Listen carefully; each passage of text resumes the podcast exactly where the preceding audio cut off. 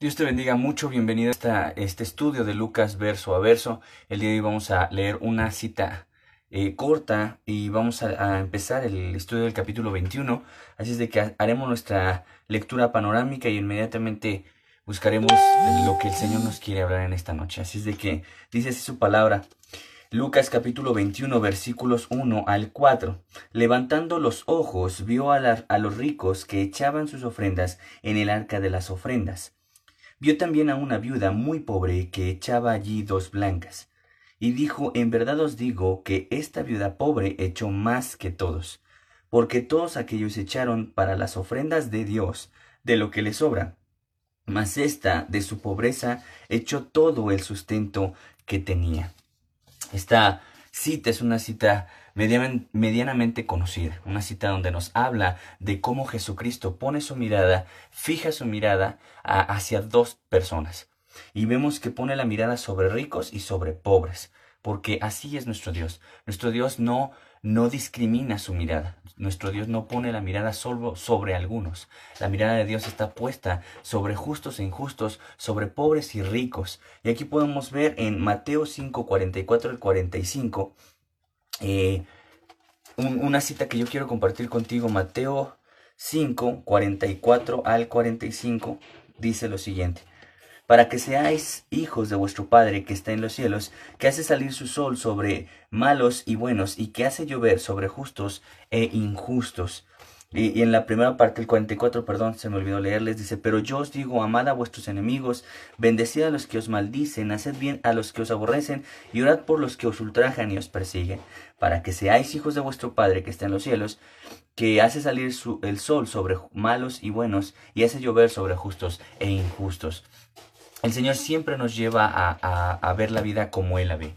El Señor no tiene eh, una inclinación sobre, sobre cierto grupo de personas. El Señor ve a pobres, a ricos, a justos e injustos. Y Dios quiere que hagamos lo mismo, que pongamos la mirada sobre ellos. Pero en esta ocasión Jesucristo pone la mirada y le llama la atención la manera de ellos en ofrendar.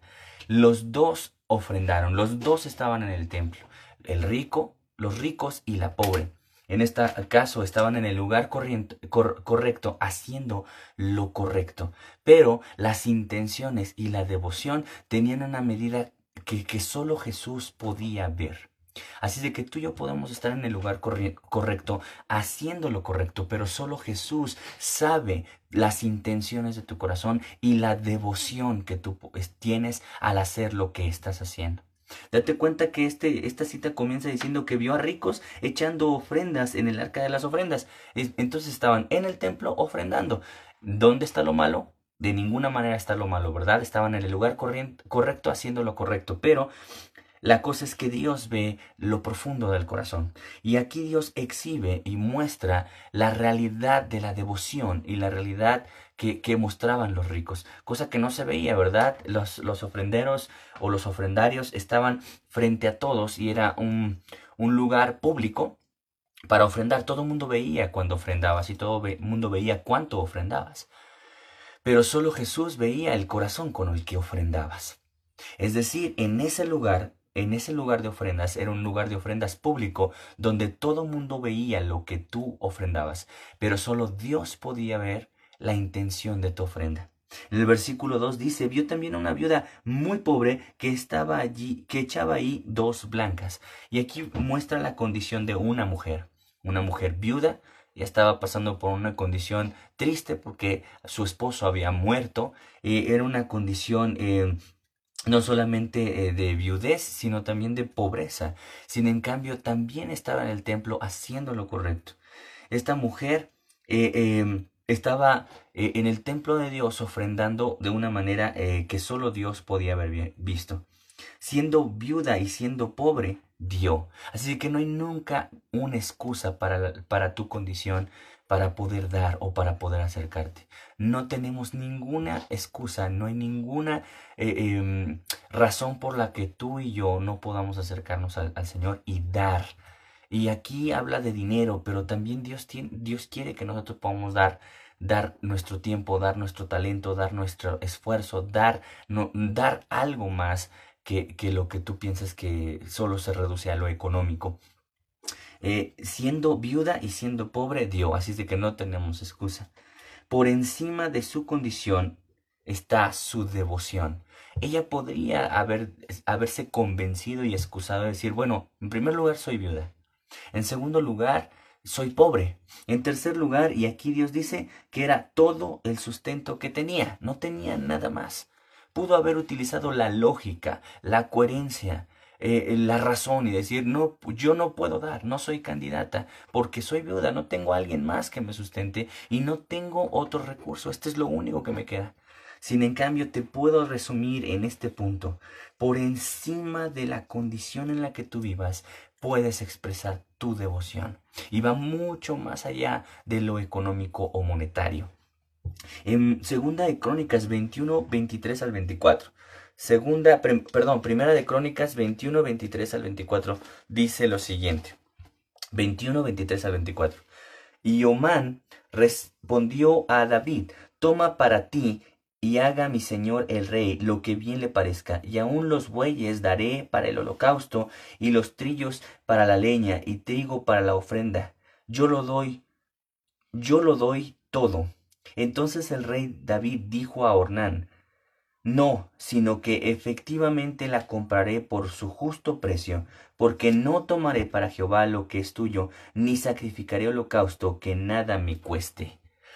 Tu condición no muestra, no debe de frenar tu devoción. Tu condición no debe de frenar tu devoción. David dijo, lo que yo vaya a dar a Dios debe de ser un producto propio, debe de ser un producto que tenga un valor, que me cueste, que sea mío, de mí para Él. Entonces, esta mujer evidencia una mujer que tenía una devoción absoluta al Señor. Amaba a Dios, lo amaba tanto que, que, que, que por encima de su condición, su devoción enardecía delante del Señor. después podemos ver que, que el Señor da un diálogo ahí en el versículo 3 y dijo, en verdad os digo que esta viuda ha dado más que todos, porque da más el que da todo. Ojalá que puedas grabar esta, esta frase. Da más el que da todo. No da más el que aparentemente da más, sino que da más el que da todo. Cuando nosotros lo damos todo es cuando de verdad no le limitamos al Señor, no ponemos freno a nuestro tiempo, esfuerzo o pasión cuando se trata de Dios. Dios nos pide que nosotros podamos mostrar nuestra devoción a través de actos visibles. Fíjate cómo dice el Señor, de cierto digo, o en verdad os digo, que esta viuda dio más que todos, más que todos los ricos, una pobre dando más que un rico. Es verdad, a veces los pobres dan mucho más, tienen menos, pero dan mucho más. A veces la gente eh, eh, que, tiene tanta carga eh, en lo económico, en lo moral, en lo espiritual, da mucho más. He visto mujeres que son madres solteras, son mujeres que tienen una carga extra, que trabajan, que tienen muchísimas cosas que hacer, todavía de eso ser fieles en la iglesia. hay personas que tienen menos trabajo, menos tareas, menos compromisos, a lo mejor una, una responsabilidad compartida con un marido, con una esposa, y aún así tienen más excusas para, para dar dar a Dios y siempre tienen un pretexto de por qué no pueden dar más a Dios, porque tienen trabajo, porque tienen que hacer, es porque tienen cosas que hacer. Eh, escucha, esta mujer dio más porque dio todo. Y luego Jesús en el versículo 40, perdón, 4 dice, porque todos aquellos echaron para las ofrendas de Dios lo que les sobra. Para Dios lo que les sobra. Y eso debe calarnos a muchos de nosotros, porque escucha lo que dice la Biblia, para Dios lo que le sobra. A lo mejor tú estás dando lo que te sobra de tiempo, si es que te sobra tiempo, porque a lo mejor es que yo no tengo tiempo, incluso a lo mejor no tienes nada de tiempo que te sobre, y ni siquiera el tiempo de sobra se lo das al Señor. A lo mejor tus tiempos de sobra se los estás dando o los estás invirtiendo en otro lugar, en otro entretenimiento. Pero es importante que tú y yo podamos aceptar esta pedrada directa de Dios esta pedrada directa de Dios, así lo quiero decir, porque para ellos, porque todos ellos, perdón, echaron para las ofrendas de Dios lo que les sobra. Para Dios lo que les sobra. Creo que es el momento de sincerarnos con Dios y decir, Señor, ¿seré yo el que te esté dando lo que me sobra? seré yo el que te dé lo que sobra, si es que sobra. O de verdad tú eres lo principal, lo, lo, yo estoy buscándote dar lo mejor para ti, Señor. Entonces Dios evidenció aquí que los ricos daban efectivamente, pero solamente las obras, lo que les sobra. Malaquías 1.8, escucha esta cita, estoy seguro que va a confrontarnos a muchos. Dice, em, y cuando ofrecéis el animal ciego para el sacrificio, ¿no es malo? Asimismo, cuando ofrecéis el cojo o el enfermo, ¿no es malo? Presentarlo pues a tu príncipe, ¿acaso se agradará de ti? ¿O le serás acepto? Dice Jehová de los ejércitos. Dice que cuando ofrecían, ofrecían animales ciegos, animales malos, animales enfermos. Dice, ¿acaso se agrada de ti, Jehová? A ver, entrégale esto a tu príncipe. Imagínate que a tu jefe o en tu trabajo entregues lo que te sobra. Entregues un recurso mínimo, apocado. Te aseguro que se verá reflejado en tu salario. Y a veces nosotros con Dios eh, no queremos darlo nada y, damos lo que, lo que menos esfuerzo nos cueste, lo que menos esfuerzo nos represente. A veces con Dios somos mezquinos y a veces con Dios somos apocados y creo que debemos empezar a pensar ¿Qué estoy dándole a Dios de mi vida? ¿Le estoy dando el mejor, los mejores días de mi vida o lo que me sobra? ¿Le estoy dando los mejores esfuerzos o lo que me sobra? ¿Le estoy dando un tiempo de calidad o lo que me sobra? O quizá no le esté dando nada. Porque al menos estos hombres ricos daban algo, lo que les sobraba, pero daban. Pero existen los que dan de sobra, los que dan lo que les sobra, los que dan todo y los que no dan nada. Y creo que tú y yo tenemos que sincerarnos y pensar, ¿Seré yo el que da nada al Señor? ¿O el que da lo que le sobra? ¿O estoy dándole lo mejor? Estoy dando eh, los mejores años de mi vida, le estoy dando un tiempo de calidad, le estoy dando, le estoy dando bien al Señor. Em, aquí termina este versículo diciendo, em, mas esta de su pobreza echó todo el sustento que tenía. Dio de lo que había en su vida. Y si había pobreza, dice, de su pobreza dio. A veces nosotros eh, pensamos que vamos a dar cuando tengamos algo sólido. A veces creemos que, que le vamos a dar a Dios cuando tengamos el tiempo, cuando tengamos la fuerza, cuando tengamos el recurso económico, vamos a dar. Ahorita no es el momento. Pero Dios dice que esta mujer de su pobreza dio. No esperes a darle a Dios cuando piensas que estás fuerte económicamente o que estás fuerte en, fortaleza este, eh, física, sino que tú tienes que dar de lo que estés, aún en medio de la tempestad, aún en medio de, de tanta turbulencia en tu vida. De ahí, de ahí debes darle ofrenda al Señor. Tú tienes que aprender a, a, a que tu circunstancia no limite tu devoción tenemos que aprender a acercarnos a Dios y decirle, Señor, en las buenas, en las malas, en las peores, yo voy a darte lo, que, lo, lo mejor de mí. Pero fíjate cómo el Señor denota algo importantísimo de la vida de esta mujer. De su pobreza echó todo el sustento que tenía. Todo el sustento. Es impresionante ver esas dos palabras, esas dos palabras que tenemos que resaltar. Dio todo.